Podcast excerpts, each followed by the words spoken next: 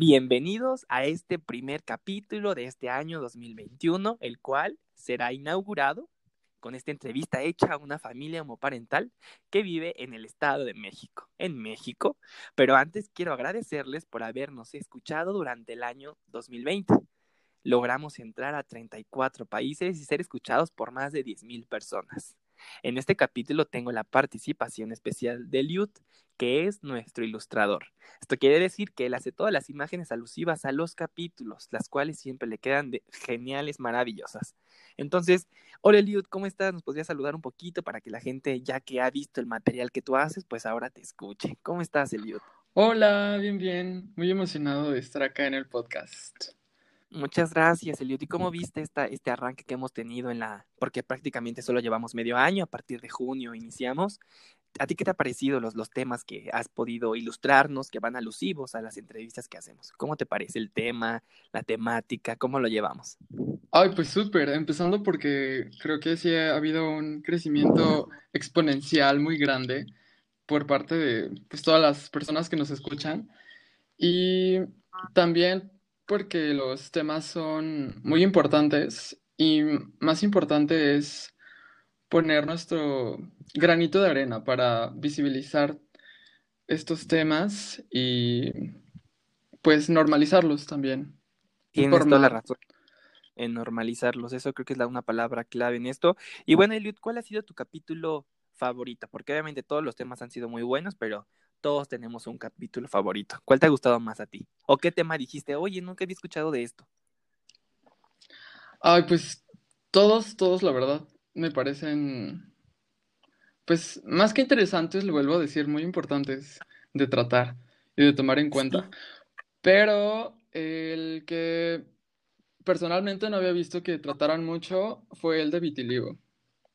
Ah, perfecto. Justamente ese capítulo, para todos los que nos escuchan ahorita, vayan a reproducirlo. Es el primero, hay dos partes, y es el más popular que tenemos en habla, seguido del de clasismo y racismo, que grabamos con Toño, que es un compañero tuyo que trabaja en este proyecto que se llama En el Tintero. Ya más adelante nos dirás cómo encontrarlos.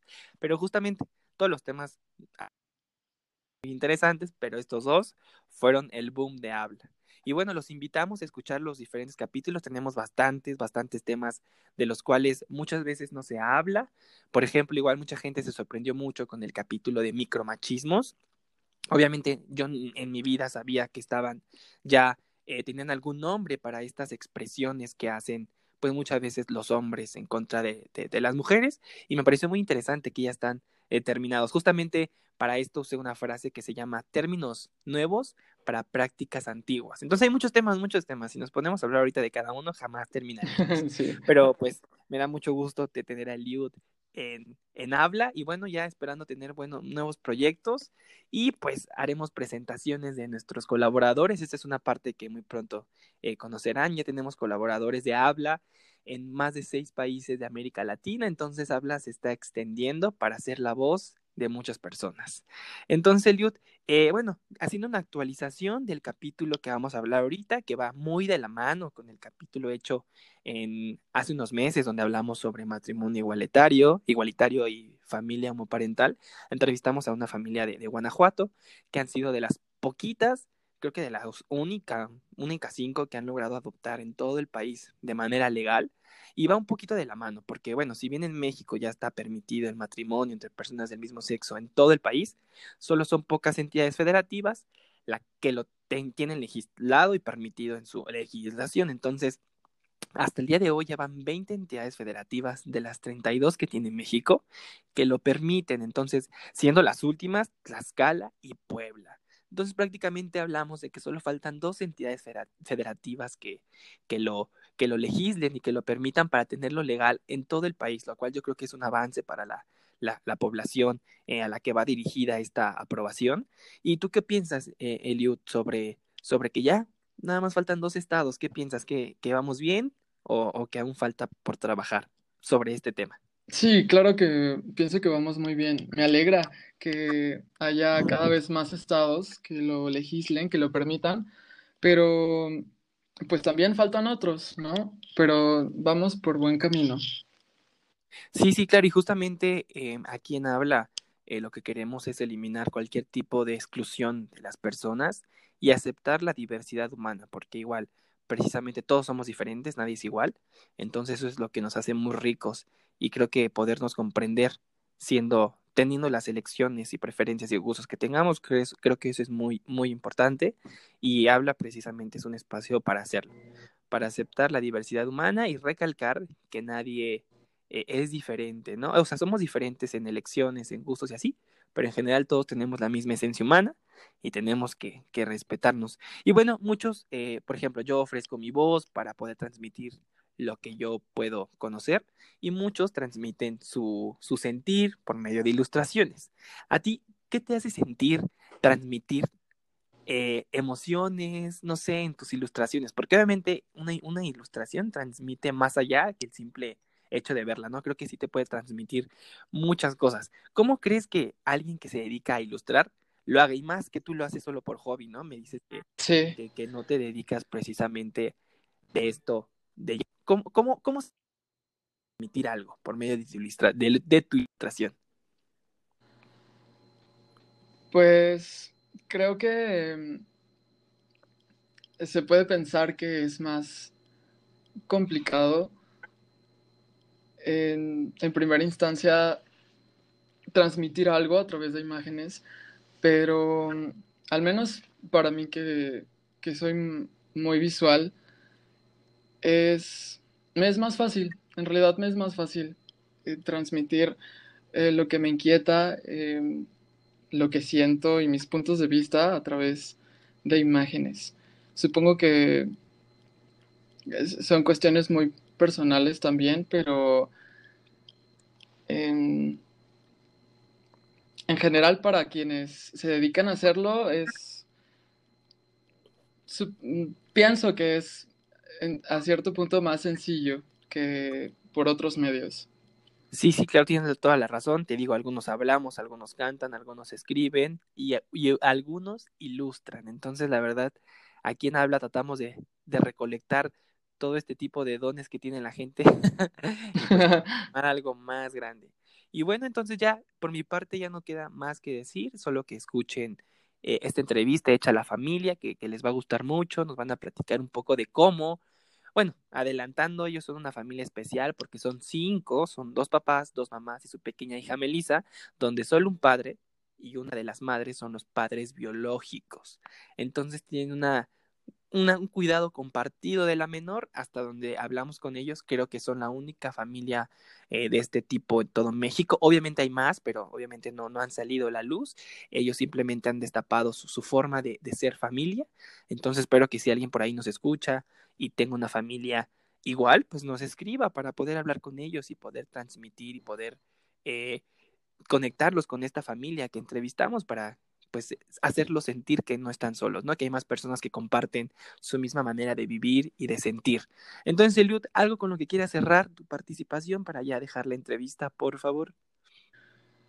Pues nada más agradecer a ti primero por darme el chance de formar parte de Habla y a todas las personas que han escuchando y que se van sumando a formar parte de, como escuchas y como parte de, de habla. Perfecto, y entonces pues los dejamos con la entrevista y gracias por escucharnos. Y a continuación tenemos en esta grabación a Luis y César, que son una familia diferente a todas las que conocemos. Ya comprenderán por qué lo son. Hola Luis, hola César, ¿cómo están? Buenos días. Hola Misael, buenos, días. Muy bien, ¿y tú? Hola, buenos días. Bien, bien, gracias. Y pues primero agradecer eh, su tiempo eh, por participar con nosotros. Ya anteriormente habíamos trabajado un en vivo en Facebook, que la verdad a la gente le gustó bastante. Y pues ahora toca trabajar en esta plataforma. ¿Cómo se sienten ustedes al, exponer su vida con nosotros? Pues bien, bien, bien, muy a gusto. Este, y felices también porque, pues al final, el compartir nuestra experiencia puede ayudar a mucha, a mucha más gente. Claro, claro, tienes toda la razón. Y bueno, ya para entrar en contexto y en confianza, ¿nos pueden platicar un poco brevemente, ya sea eh, Luis o César quien guste contestar, cómo se conocieron rapidísimo, porque obviamente todo tiene un inicio para formar esta familia, entonces el inicio pues es cómo se conocieron. Gracias. Nosotros nos conocimos hace aproximadamente 13 años por medio de, de una red social que se llamaba o, se llama High Five. Este, pues eh, iniciamos como, como una amistad, eh, después empezamos como a platicar por teléfono, a escribirnos por, por Messenger en aquel entonces, el, Messenger que era eh, como de, que no es de, Facebook, sino el, otro que teníamos. Es, sí, también lo usé todavía. y este, pues platicábamos casi, casi diario, a veces hasta varias veces al día. Eh, hablábamos por teléfono todas las noches, hasta que decidimos conocernos en persona. Este, y, pues yo, yo no vivía aquí en México, entonces eh, Luis me ofreció compartir, eh, pues vivir en el mismo departamento como amigos. Eh, posteriormente, pues ya llegamos a la decisión, nos juntamos sin conocernos. De hecho, nos conocimos el día que, que, llegué a su casa. Sí, pues. llegué a su casa y no nos conocíamos, nos conocimos en ese momento. Este, y pues sobre la marcha, en los primeros días empezamos a, tener como, pues ya una relación de, noviazgo, de pareja, este, como que lo de la amistad duró muy pocos minutos y pues ya, este, decidimos eh, a los seis años casarnos y ahorita ya... ¿En qué año se casaron? ¿En qué año se casaron? Nos casamos en el año 2015. Eh, ah, en la delegación Azcapotzalco. Este, y pues ya tenemos 12 años viviendo juntos. Este, y ahora con, nuestra pequeña Melissa, que ya tiene tres años. Y pues así es un poco de nuestra historia. De, su historia muy buena. Y bueno, ya siguiendo a, esta parte que es la, la, una de las más importantes, eh, ¿en qué momento eh, ustedes decidieron eh, tener, o sea, planearon tener una, una hija o planear formar una familia?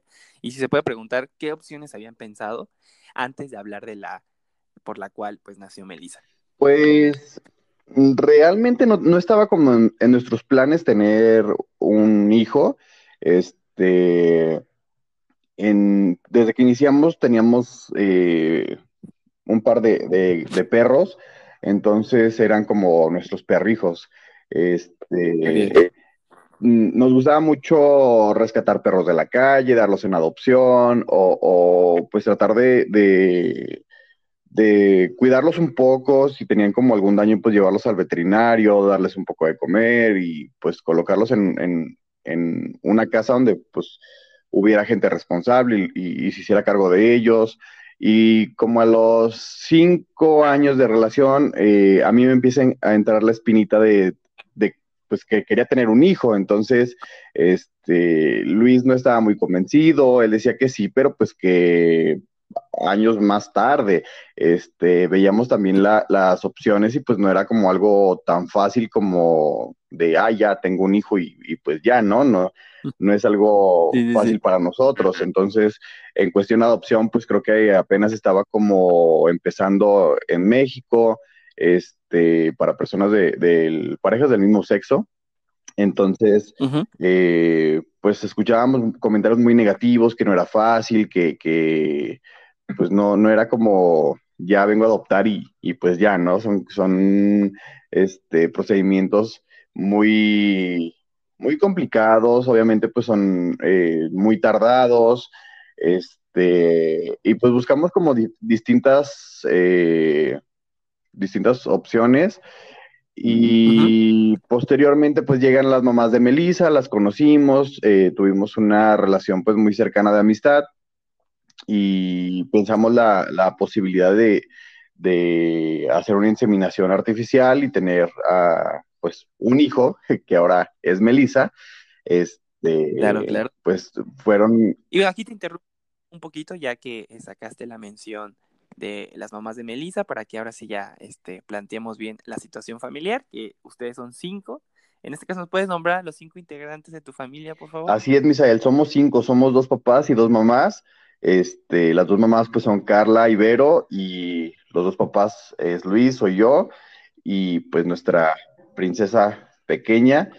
Este, y, pues como te comentaba, eh, decidimos, fue, fue una plática de varios años, iniciamos esta conversación yo creo en el 2016 más o menos, no, como en el 2015, iniciaron, iniciaron las pláticas, no se llevó nada en concreto, este, se dejó como, como una plática al aire y ya como en el, a inicios de, mediados del 2017 fue cuando, perdón, mediados del 2016 fue cuando iniciamos este, ya formal la, la pues, el, plan. Entonces, este, ya, ya lo platicamos en forma, eh, tomamos la decisión o, platicamos las opciones, ¿no? De, que pues, los cuatro queríamos ser papás, iba a ser un poco complicado, pues, que estuviera solo con, con las mamás, solo con los papás, porque, pues, el deseo era de los cuatro, no era solamente de una persona. Entonces, ya llegamos a la decisión, nos empezamos a, platicar sobre los días eh, de, compartimiento, eh, empezamos a investigar mucho en internet, en redes sociales, en, YouTube, varios videos este, documentales que habían de, otro país, creo que en España había una familia similar. Entonces, eh, lo planteamos, lo pusimos sobre la mesa, vimos que no era como una idea muy loca. Entonces, eh, pues ahorita creo que lo hacemos muy bien. Tenemos tiempo para, para nuestra princesa, que es nuestra prioridad de los cuatro. Y por otro lado, pues tenemos también otras actividades como cualquier persona, ¿no? Pues ir al trabajo, este, actividades en casa. Entonces, cuando no está, pues procuramos como hacer eh, más cosas eh, de lo habitual para cuando esté ella, pues tener más atención para ella. Claro, claro, y regresándonos un poquito, eh, ¿nos podrías contar un poquito de cómo fue este, este procedimiento? Porque obviamente, eh, a comparación de la familia homoparental que entrevistamos eh, hace unos meses, que ustedes también ya la conocen, ellos adoptaron al pequeño Emiliano, ya dije la palabra, por medio de adopción, sí. y fue de las, es de las primeras parejas que logró adoptar legalmente en nuestro país. Entonces, ustedes nos pueden decir qué procedimiento realizaron para poder lograr que que Melissa eh, se hiciera posible? Pues mira, Michelle, primero estuvimos investigando eh, opciones en clínicas. Este, De igual forma recibimos comentarios muy negativos de que a veces las clínicas pues solamente eh, gastas y gastas y gastas y gastas y gastas. Y ya que gastaste un dineral es cuando por fin se te logra tu, bebé. Entonces vimos varias opciones en, clínicas que, que, anuncian en la televisión, eh, en otras clínicas, eh, pues como no tan reconocidas, pero vimos varias, varias opciones hasta que durante esta investigación vimos eh, la opción de la inseminación artificial casera. Este, se me hizo algo pues muy interesante, empecé a investigar más sobre el tema, o empezamos a investigar más sobre el tema, y vimos que era algo fácil, o bueno, no tan, pero más sencillo que... Más sencillo que ir a una clínica. Entonces, eh, pues ya empezamos a, llevar a cabo como el control de, los días de ovulación, este, como llevar algo muy, muy exacto para poderlo hacer en el día más, más preciso. Entonces, eh, vimos que pues las herramientas que se necesitan son muy básicas, como una jeringa, un bote estéril, este, pues llevar bien el control de, de, los días de ovulación. Y este, y pues ya iniciamos el, procedimiento. En el primer intento, pues no fue como no fue favorable porque a lo mejor no, bueno, detectamos, detectamos después que no lo hicimos correctamente. Y en el segundo intento fue cuando ya eh, funcionó. Al, al, al, siguiente mes de que lo hicimos, pues fue, ya tuvimos la, la sorpresa de que sí íbamos a ser papás y pues ahora, tres años después, aquí estamos más felices que nunca.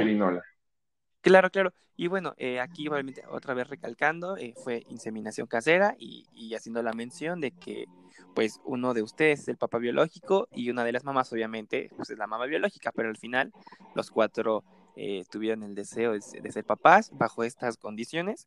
Y la siguiente pregunta, ya este, habíamos platicado un poquito y creo que de esto no hablamos en el video y si la quieres contestar estás en todo tu derecho, si no, pues podemos pasar a la siguiente pregunta sobre esto eh, que, sucedió con Melissa, que, nació con algunos problemitas de salud. No sé si nos quieres contar un poquito de esto para que la gente que, nos escucha por curiosidad, pues sepa que en realidad pues son una familia como cualquier otra, ¿no? Que pasa por este tipo de, de problemas y, no sé si quieran contarnos un poquito de eso.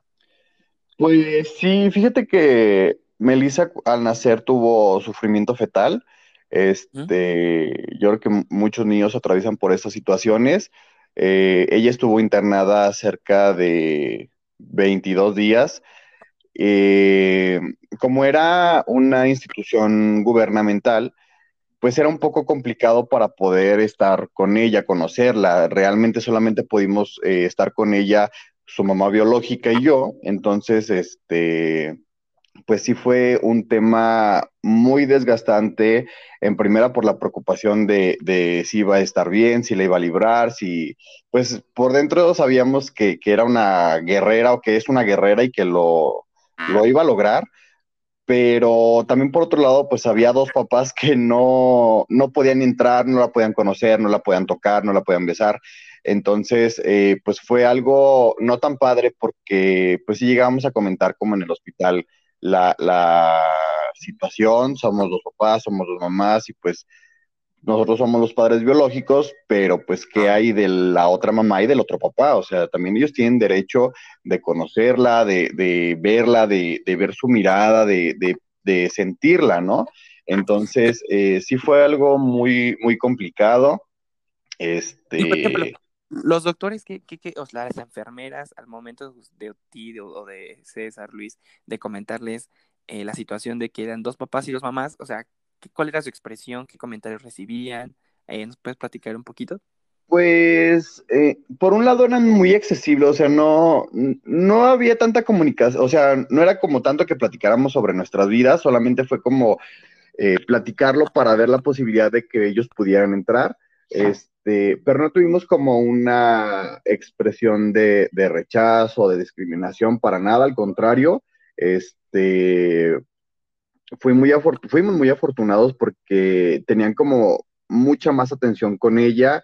Eh, no sé el por qué, a lo mejor ella misma como que los llamaba, pero siempre que llegábamos como que teníamos mucha información.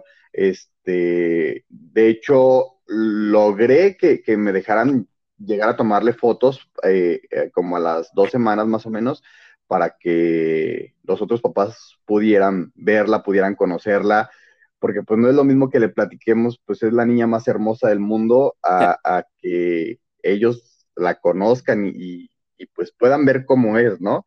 Entonces, eh, está prohibidísimo que, que, te dejen tomar fotos, este, y más por el área que estaba como muy, muy restringida, pero pero nos, nos dejaron, incluso hasta una enfermera llegó a tomarme fotos con ella abrazado, o sea, fueron momentos muy difíciles, pero sí recibimos mucho apoyo por parte de ellos, no como tal que dejaran entrar a, los otros papás, pero, pero pues sí nos dejaron como que la conocieran de otra forma.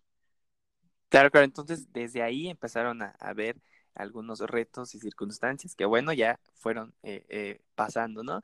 Y bueno, la siguiente pregunta va referente a esto. Eh, ¿Cuáles tú, ya hablando de, toda esta circunstancia, cuáles tú crees que, que, sean los retos que enfrenta, pues, ser una familia de, de, cinco, en específico dos papás y dos mamás? Porque como lo hemos dicho en, en ocasiones pasadas, si a veces solo teniendo una mamá y un papá, siempre hay problemas para coordinar ciertas cosas. Entonces, pues ahora no, no quiero imaginarme. O sea, debe ser más complicado la planeación, ¿no? Sobre el futuro de la de su hija cuando pues son cuatro papás. Eh, ¿Cuáles son los retos más importantes para ustedes eh, siendo una familia de, cinco? Pues eh, aquí, bueno, en el núcleo familiar, retos a lo mejor de repente es el, la comunicación, ¿no? Pero, pero créeme que en esos tres años hemos tratado de, de aprender, hemos tratado de, de, conocernos más nosotros cuatro como adultos para poder llevar la, educación y todo lo que, todo lo que tenemos planeado con, con Melissa, ¿no? Eh, créeme que en esos tres años, o sea, nos ha costado trabajo, sí nos ha costado trabajo de repente, porque somos cuatro personas totalmente diferentes. Entre nosotros, a lo mejor un poco similares, Carla con, con César, pero conmigo, pero al final nuestras, nuestras formas de pensar pues son diferentes. Este, pero créeme que, que al día de hoy te puedo decir que, que llevamos una relación muy, muy padre, los, los cuatro. Entonces es de sentarnos, ¿sabes qué? Por ejemplo, ahorita que estamos viendo ya el kinder, ¿no? Para, para Melissa, hoy ya, vini- ya platicamos los cuatro, ¿sabes qué? Este, ellas nos dijeron, vimos estas opciones, nosotros dijimos, mira, coincidimos con las mismas opciones, también tenemos lo mismo pensado, este, ¿cómo le vamos a hacer? Bla, bla, bla. Entonces, este, llegamos al acuerdo, ¿no? Porque siempre, siempre es eso, tratamos de, de, de comunicarnos. Ahora sí, Sí. que no, no somos, o desde el principio lo hablamos, de no tomar ninguna decisión eh, individual, ¿no? Para, para la niña. O sea, es de, a ver, ¿sabes qué? Este, se me ocurrió esto y lo voy a hacer porque quiero, ¿no? No, no, no. Hemos, hemos planeado muy bien, entonces ahora es, ellas, ¿no? Por ejemplo, a lo mejor se les ocurre, ¿sabes qué? Se me ocurrió cortarle dos centímetros de cabello Exacto, a Melissa. exacto. Entonces, antes de que lo hagan, nos hablan, oigan, como ven, miren, queremos cortarle el pelo a bebé. Y ya nosotros, ah, sí, perfecto, padrísimo, ¿no? O al revés, o sea, o le voy a comprar unos zapatitos así, ah, está bien, o sea, tratamos de comunicarnos mucho para, para evitar, evitar este, cualquier tipo de situación. Y por ejemplo, eh, Meli- ah, bueno, ahorita, ¿cuál es la manera en la que ustedes la cuidan? Porque eh, obviamente no viven eh, los cinco juntos, eh, viven en casas separadas, ellas dos viven pues juntas y ustedes dos viven juntos. ¿Cuál es la manera en la que Melissa convive con ustedes? Eh, tal vez está alguna temporada con ustedes, una con ellos, y viven lejos ustedes, o sea, la pareja, bueno, sus mamás con, lejos de ustedes o están cerca. ¿Qué crees que estamos? Uno de los acuerdos en su momento fue ese. Entonces ellas, este, llegó el momento en, en el que empezaron a buscar casa para comprar. Nosotros ya teníamos un rato viviendo de este lado. Entonces platicamos, les ayudamos, buscamos y demás, y compraron casa eh, a cinco minutos de aquí de donde estamos nosotros. Entonces, desde ahí inició todo, ¿no? También esos acuerdos, acuerdos padres que tenemos. Este, y pues también llegamos al acuerdo de que pues era como, o sea, pues es, somos cinco, ¿no? Som- entonces, entre los cuatro tenemos que tener tiempos iguales, tiempos compartidos iguales con Melissa, y llegamos a eso, ¿no? ¿Sabes qué? Bebé va a estar una semana con ustedes, una semana con nosotros. Entonces los domingos eh, es cuando hacemos nosotros el cambio, ¿no? Este, ellas, el domingo, bueno, en la semana que está con ellas, o el día de hoy, por ejemplo, hoy no- nos la traen, está toda la semana aquí con nosotros, el domingo que viene nosotros se las llevamos y este, y pues ya convivimos un rato, pues ya sabes, ¿no? Vamos a cenar o, o a comer, o desayunar los cinco, porque también queremos que, que Melissa, y, o sea, independientemente de que tenga la fortuna, la suerte de tener cuatro papás, ¿no? Eh, Dos mamás, dos papás, este, pues también es eso, ¿no? Que ella tenga esa convivencia con los cuatro y no sea nada más así de, ay, nosotros dos nos vamos a llevar a un lado y ustedes dos a otro. O sea, así es de, pues vamos a convivir, vamos al parque, vamos aquí, vamos a comer, vamos a desayunar. Los cuatro para que ella nos vea y ella, ella crezca con esa imagen familiar que, que tenemos Claro, los y- cuatro, ¿no? Y, y una pregunta en, en este aspecto, eh, la, la gente que está a su alrededor, ¿se llegará a dar cuenta que en son una familia de cinco o crees que ni siquiera le da importancia o, alguna, o algunas personas crees que sí lo noten cuando salen Sí. juntos? Sí, sí lo notan. Eh, eh, es como te comentaba la vez pasada, ¿no? En el, en el en vivo, este, nosotros tratamos de, de vivir, de, de, de movernos, de pasear, de, de convivir con la gente y todo de una manera, de una manera muy segura. Eh, Ok. de, de, o sea, nosotros irradiamos esa, esa seguridad en nuestro núcleo familiar. Entonces, al momento de hacerlo, pues la gente lo ve normal. Ajá Claro. Nosotros tratamos de, de, de no vivir con esos miedos, ¿no? De, de, de, ay, es que me van a ver feo, ay, es que esta señora ya volteó y dijo algo. Tratamos de no hacer caso a nada de eso, porque realmente, pues somos, pues bueno, en lo personal, ¿no? A mí no me interesa lo que la gente opine de mí, o sea, al final de cuentas yo estoy tratando de hacer lo mejor que puedo para mi hija, este, de llevarme bien, de tener una familia, porque somos una familia de cinco, tener una familia cordial, tener una familia, este, pues sí, ¿no? Que, que sepa luchar contra todo y esa seguridad con la que los cuatro salimos a la calle y nos vamos a pasear y, y demás, es la seguridad que queremos que Melissa tenga para cuando a ella le toque enfrentar el mundo, ¿no? Ya estuvo en una guardería, este, y a los cuatro nos trataron súper bien, este, nos, nos, tomaban en cuenta para todo a los cuatro realmente, o sea, era de, oye papito, este, le hablaban a César, ¿no? Por ejemplo, oye papito, mira esto y esto, consúltelo con su esposo, o en su semana era, oiga mamita, me consúltelo con su esposa, o sea, nos tomaban en cuenta los cuatro por igual, eventos familiares en la guardería, íbamos los cuatro por igual, entonces, creo que es eso, ¿no? Es enseñarle a la gente que es normal, que no pasa nada, que no tiene nada de diferente, nada de extraño, solamente es una niña que tiene la fortuna de crecer con dos papás y dos mamás. Ok, entonces ustedes, por ejemplo, en esta primera etapa de la guardería de Melissa, porque obviamente va a ir creciendo, ustedes informaban, ¿saben quién? O sea, directora, maestra, esta semana está con nosotros, entonces cualquier circunstancia con nosotros. La siguiente semana está con sus mamás, cualquier circunstancia con sus mamás, ¿así lo avisaban? Sí, ellos sabían perfectamente como nuestros horarios, ellos sabían ya cuándo estaba Melissa con nosotros, cuándo estaba con, con sus mamás.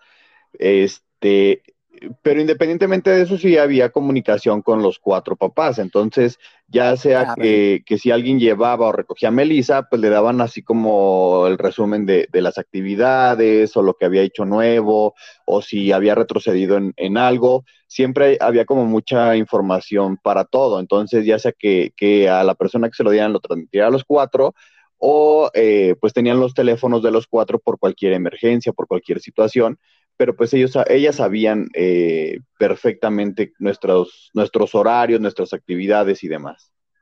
Claro, y aquí otra pregunta igual relacionada con esto, obviamente al inicio cuando nació Melissa, pues eh, la mamá biológica y, la otra mamá pues se quedaron con ella más tiempo, ¿no? Por obvias razones. ¿En qué momento ya empezaron a, a, eh, a manejar este tipo de horarios, de, de tiempos compartidos con Melissa? ¿A partir de qué edad empezaron a usarlo? Pues realmente desde, pues ella nació en, el mes de octubre, entonces desde que nació, primero los, primeros días en el hospital, ¿no? Este, después nosotros íbamos cada fin de semana a, a, su casa de ellas, nos quedábamos todo el fin de semana, convivíamos los cinco, este, pero en aquel entonces pues ellas vivían un poquito más retirado. Entonces, este, ya nos quedábamos el fin de semana con ellas y en diciembre, a finales de diciembre fue cuando Melissa empezó a venirse para acá como una semana. Eh, después, en el siguiente, en, el siguiente año que fue 2018, empezamos a, igual seguíamos como yendo fines de semana para allá. Este, pues fue nada más unos pocos meses.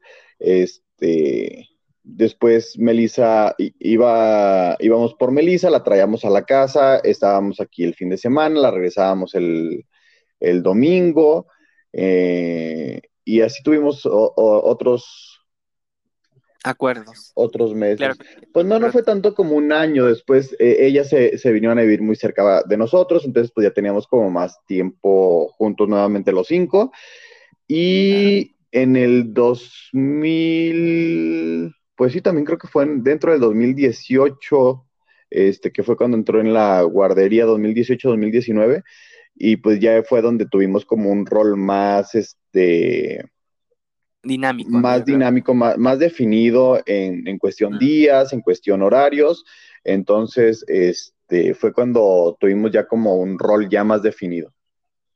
Claro, y ahorita, por ejemplo, en Navidad, ¿con quién va a estar Meli? Y en Año Nuevo en Navidad con nosotros y en Año Nuevo con sus mamás. Ah, perfecto, perfecto. Sí, tienen que hablar bien todas estas circunstancias. Y bueno, ya yéndonos ahora a la parte donde ustedes toman esta, este rol como eh, papás, como familia homoparental, incluyendo solo a César y a ti, Luis. Em, ¿Cómo los ha tratado la sociedad cuando salen los tres juntos, cuando la gente nota que pues obviamente son una pareja y son papás de Melissa? ¿Cuál es la percepción de ustedes, de las personas que están alrededor? Aunque como ya vimos obviamente, eh, no nos tiene que, que, importar qué digan las demás personas, pero nada más como comentario para que la gente sepa cuál es la percepción. eh, de, de, ustedes como familia homoparental respecto del entorno, de las personas que los rodean y las que los llegan a conocer y encontrar en el camino. Pues es lo, que te comentaba, o sea, nosotros eh, salimos siempre con la seguridad, ¿no? De, de, de estar en la calle. Nosotros, por ejemplo, aquí en nuestro entorno, ¿no? Aquí donde vivimos y salimos nuestra semana, nos la pasamos este, con Melissa y salimos a la tienda o, o, cositas así. Digo, ahorita por la pandemia, pues es un poco imposible, pero mientras no estuvo, digo, nos veían salir con ella, por ejemplo, a la guardería, a la escuela y demás. Y créeme que, que nosotros hemos a lo mejor aquí donde, donde vivimos, nuestra gente cerca, creemos a veces nuestra percepción es que hemos hecho, hemos logrado que la gente cambie su punto de vista hacia nosotros. ¿Por qué? Porque son personas, bueno, nuestro círculo de amistades, familia, nuestros vecinos, eh, gente cerca de aquí, de donde vivimos, eh, pues es gente que nos conoce. Entonces nos conocieron solteros, ¿no? Nos conocieron, bueno, nosotros casados, pero nos conocieron solos nos conocen y tienen una buena imagen de nosotros, siempre porque decían, ay, mira, vienen los muchachos que ayudan a los perritos, o ahí vienen los muchachos que están muy felices todo el tiempo, ¿no? Y demás. Entonces, cuando nos ven ya con ella, la gente se empezaba a acercar, ¿es su bebé? Sí. Ay, ¿cómo le hicieron? Qué padre, qué hermosa, qué bonito, ¿no? Entonces, sí, para nosotros salir es, es este, es normal, es, es padrísimo, porque también Melissa tiene un ángel muy, muy bonito, entonces ella va caminando y a toda la gente le dice te amo, buenos días, buenas tardes, buenas noches, aunque no los conozca, ¿no? Entonces, yo creo que eso, la gente si te venía viendo mal, ¿no? A lo mejor desde de lejos, así de, mira, vienen estos dos con la niña o demás, al momento de que la niña voltea y le dice, hola, te amo, ¿no? O sea, sueltan una risa y es el cambiarles ese chip, ¿no? De, de ay, no, qué horror, nunca hemos recibido una, un mal comentario, nunca hemos recibido un, una agresión, nunca, nunca, nunca, y hemos, este, tenido la oportunidad de tanto de viajar, tanto de, de, salir, y nunca, nunca, nunca nadie nos ha tratado mal. Entonces, pues nuestra percepción, lejos de que yo soy mucho de esa idea, ¿no? Y yo creo que todos deberíamos ser esa idea de que el día que nos deje de importar lo que la gente diga, pues vamos a, a salir adelante y vamos a ser mejores personas, ¿no? Pero independientemente de eso, te digo, hemos estado en lugares bonitos, feos, con gente eh, fina y gente muy, muy, y gente este, más humilde y lo que tú quieras. Y nunca hemos recibido una agresión, nunca, nunca, nunca nos han tratado mal, nunca nos han discriminado. Entonces, pues yo creo que la percepción de nosotros es, pues es que somos normales, ¿no? O sea, no pasa nada. No, todo está tranquilo, todo está en orden, la gente nos trata bien, nosotros tratamos bien a la gente y también es lo que queremos que Melissa haga, ¿no? Es la educación que le queremos dar. Tú tratas a toda la gente como debes de tratarla, o sea, como, si, como quisieras que te trataran a ti, no este, no siendo sí, grosera sí. y demás. Entonces, pues fíjate que la percepción ante, ante la sociedad de, nos, de parte de nosotros, la, la percepción es muy buena, no, no tenemos ningún tema con eso. Claro, claro. Y la siguiente pregunta justamente va encaminada a eso, que si ustedes piensan que, que la población mexicana, que si el mexicano está preparado para eh, estos nuevos, nuevos tipos de familia, porque obviamente pues la familia evoluciona, y, y, pues, ¿crees que estamos preparados en general la sociedad para esto? O, ¿O, que todavía nos falta un poquito tal vez de abrir la mente y aceptar todas las diferentes formas de amor que existen? Pues mira, eh, como te comentaba la vez pasada, yo creo que sí estamos listos, ajá. Eh, todo viene desde una educación, ¿no? Entonces yo creo que, que ahorita en esos tiempos, eh, todos estamos listos para recibir cualquier tipo de familia, cualquier tipo de, de, de, situación que se presente.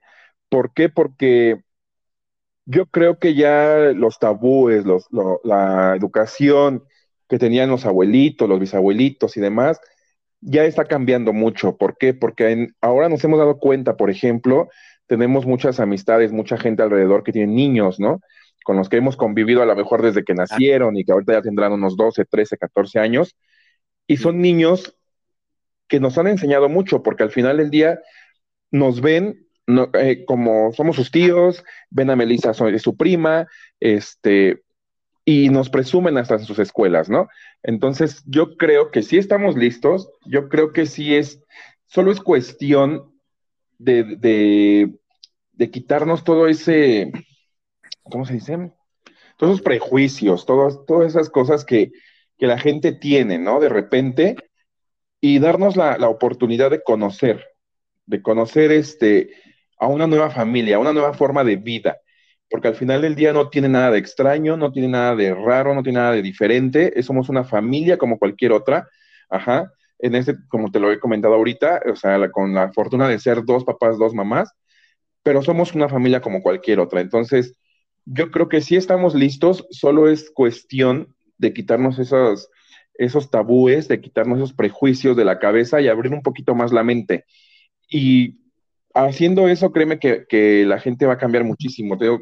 por parte de los niños, nosotros lo, recibimos y lo percibimos, o sea, padrísimo, ¿no? Entonces yo creo que es nada más es eso. Fíjate, Misael, que en alguna ocasión este, tenemos unas amistades que conocemos a sus niñas desde chiquitas. Entonces, eh, una de ellas tenía aproximadamente 8 o 9 años, estaba en la primaria, y de repente empiezan entre los compañeritos a tocar el tema de la homosexualidad. Entonces, eh, esta amiguita o hija de nuestros amigos, pues se molestó mucho y, empieza como a defender eh, el tema, ¿no? Entonces dice, yo tengo unos tíos que son gays y yo los quiero mucho y este, y, y ellos son normales como cualquier otras personas y demás. Entonces, empezó a ser un, debate entre los niños, empezó a ser un tema de conversación, llega a oídos de la directora, la directora manda a llamar a mi amiga, este, como de, es que están hablando sobre homosexualidad, ¿no? Eso es muy malo y, y, demás.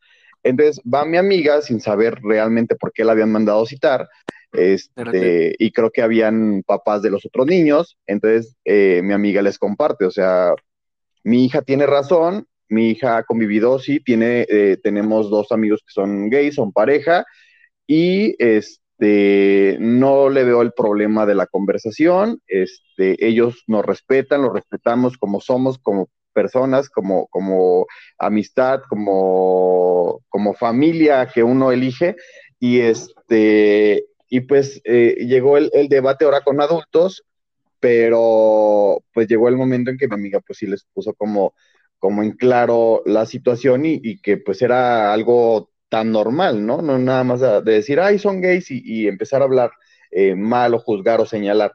Entonces, este, fue algo que jamás me hubiera esperado eh, y, me agradó mucho esa, esa conversación, el, saber que desde los niños, pues, eh, te ven como, como alguien bien, ¿no? Claro, claro. Y ustedes en este trance, donde obviamente han conocido a, a un, a un número importante, yo creo, de parejas homoparentales. Eh, ¿Ustedes tienen algún conocimiento de que exista otra familia como la de ustedes?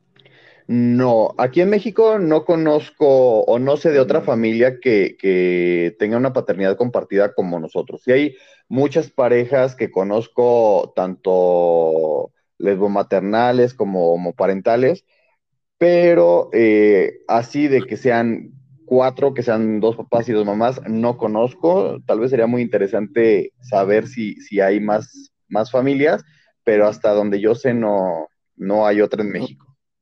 Aquí dejamos el, si alguien de ustedes que nos está escuchando son una familia de cinco, pues que nos escriban para que puedan compartir eh, comentarios y experiencias de vida con ustedes, ¿no? Estaría padre, porque a veces, ahorita pues están saliendo a la luz estas familias, pero yo creo que bueno, no creo, segurísimo siempre han existido, entonces nada más que, como tú dices, falta pues que la gente los, nos empiece a, notar y pues siempre han estado con nosotros, no es un tema nuevo, ni algo que acaba de nacer, ni existir.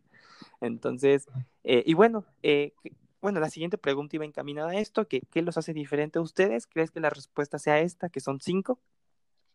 Pues yo creo que sí, yo creo que eh, por el momento es lo que nos hace diferentes de, de todos nuestros hermanos y hermanas, este, porque nosotros somos cinco, ¿no? Hasta el momento, este, pues yo creo que es lo que nos hace diferentes hasta ahorita. Claro, claro. Y, bueno, ¿crees que este tipo de espacios, ustedes han participado ya en varias, tal vez varias entrevistas, ¿crees que es importante para que la gente empiece a, a conocerlos y literalmente empiece a educarse y a respetar estas formas de familia. Y a ustedes, ¿por qué hacen esto? ¿Por qué les gusta compartir su experiencia? ¿Cuál es lo que los motiva a ser tan abiertos con su experiencia familiar? Pues yo creo que ahorita, bueno, las dos preguntas que me acabas de hacer vienen de la mano. Yo creo que sí es muy bueno ahorita que las redes sociales dominan el mundo, es muy bueno para que, o sea, que la gente conozca, conozca las historias, conozca a las personas, porque muchas veces también la gente te ve, ¿no? A lo mejor en la calle o te ve de lejos o te ve este, diferente, te ve, a lo mejor dice, ah, tiene una opinión de ti, ¿no? Entonces, al momento de escucharnos, de hablar y demás, pues sí cambia mucho esa percepción. Y yo creo que, que o sea, que, que, ahorita en este, en este momento del, del mundo, este, sí, sí está muy, o sea, me gusta mucho, ¿no? La, forma en que las redes sociales manejan todo para que la gente de afuera nos conozca, como dices, eduque un poco más sus pensamientos y vea que no hay ningún problema, ¿no? Vea que, que, que somos una familia común y corriente, con problemas, con altas, con bajas, con, con todo, ¿no? Con acuerdos y desacuerdos. O sea, no es como que, ay, son gays y y lesbianas y tienen este, la familia feliz o tienen la peor familia del mundo, ¿no? O dónde va a crecer ese bebé, porque muchas veces ya sabes, ¿no? La gente este, con, con ideas un poquito estúpidas, este, creen que porque está creciendo un, nuestra hija en esta familia ya va a crecer mal, va a padecer, va de todo. Y claro que no, al contrario, ¿no? Entonces, yo creo que sí, que sí, este, va mucho de la mano esto que, que nos preguntaste, sirve mucho, ayuda demasiado y pues eso, nada más. Claro, y ahorita aprovechando que te tenemos a ti, Luis, este, Luis, sí, sí, eres Luis, ¿verdad? Sí, claro, claro, ya, ya está el cambio de voz. eh, ¿Algún comentario final que quieras hacerle a las personas que, que nos escuchen eh, sobre, sobre, sobre estas nuevas formas de familia, en, en, particular sobre tu familia y en particular sobre la aceptación y la, la no exclusión de las personas por cualquier circunstancia? Claro, pues, pues eso, nada más el... Eh pues que respeten, ¿no? Que, que aprendan, que, que, se informen antes de, de, emitir cualquier juicio, que, digo, obviamente que nos ven en la calle nos saluden, no pasa nada, este, y pues nada más, ¿no? Y todo, todo, que sepan, ¿no? Que también nosotros educamos en base al amor, educamos en base al respeto y queremos que eso sea el, el, el eje, ¿no? De la educación de Melissa, que ella crezca con ese amor, crezca con ese respeto y que en algún momento si ella llega a ver esto cuando sea más grande, llega a escucharlo, llega a saber, ¿no? De todo lo que nosotros vivimos para, para que ella estuviera bien, ella lo siga compartiendo y siga con, con esto, ¿no? Porque al final del día yo creo que es muy importante que todos, todos, todos, todos vivamos este, de esta manera, ¿no? O sea, amor, respeto ante todo el mundo.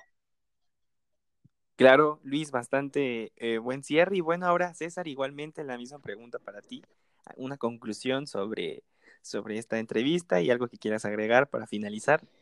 Pues realmente, o sea, el, el ser homosexual no te hace diferente o no te hace menos o más que, que nadie. Somos eh, personas normales, tenemos, eh, pensamos igual, sentimos igual, entonces no hay como una, una diferencia a cualquier otra persona. Sí tenemos diferentes gustos, pero eso no te hace menos persona, no te hace eh, este, diferente en cuestión de, de, o sea, de que seas, que valgas menos, ¿no? Entonces, somos igual que todos, tenemos una familia en, la cual amamos y respetamos nuestra familia y nuestro núcleo familiar.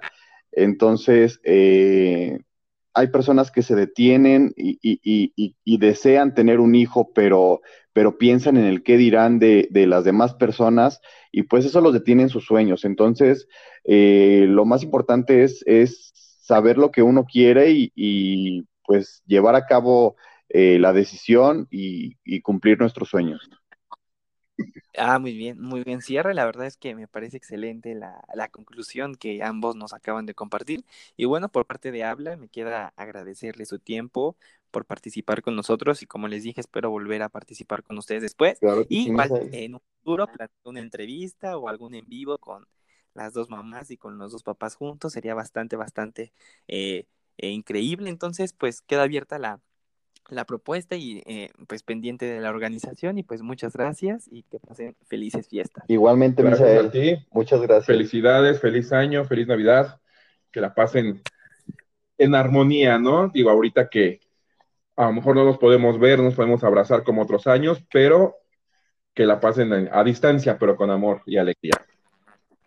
Muy bien, muchas gracias. Gracias a ti, Misael.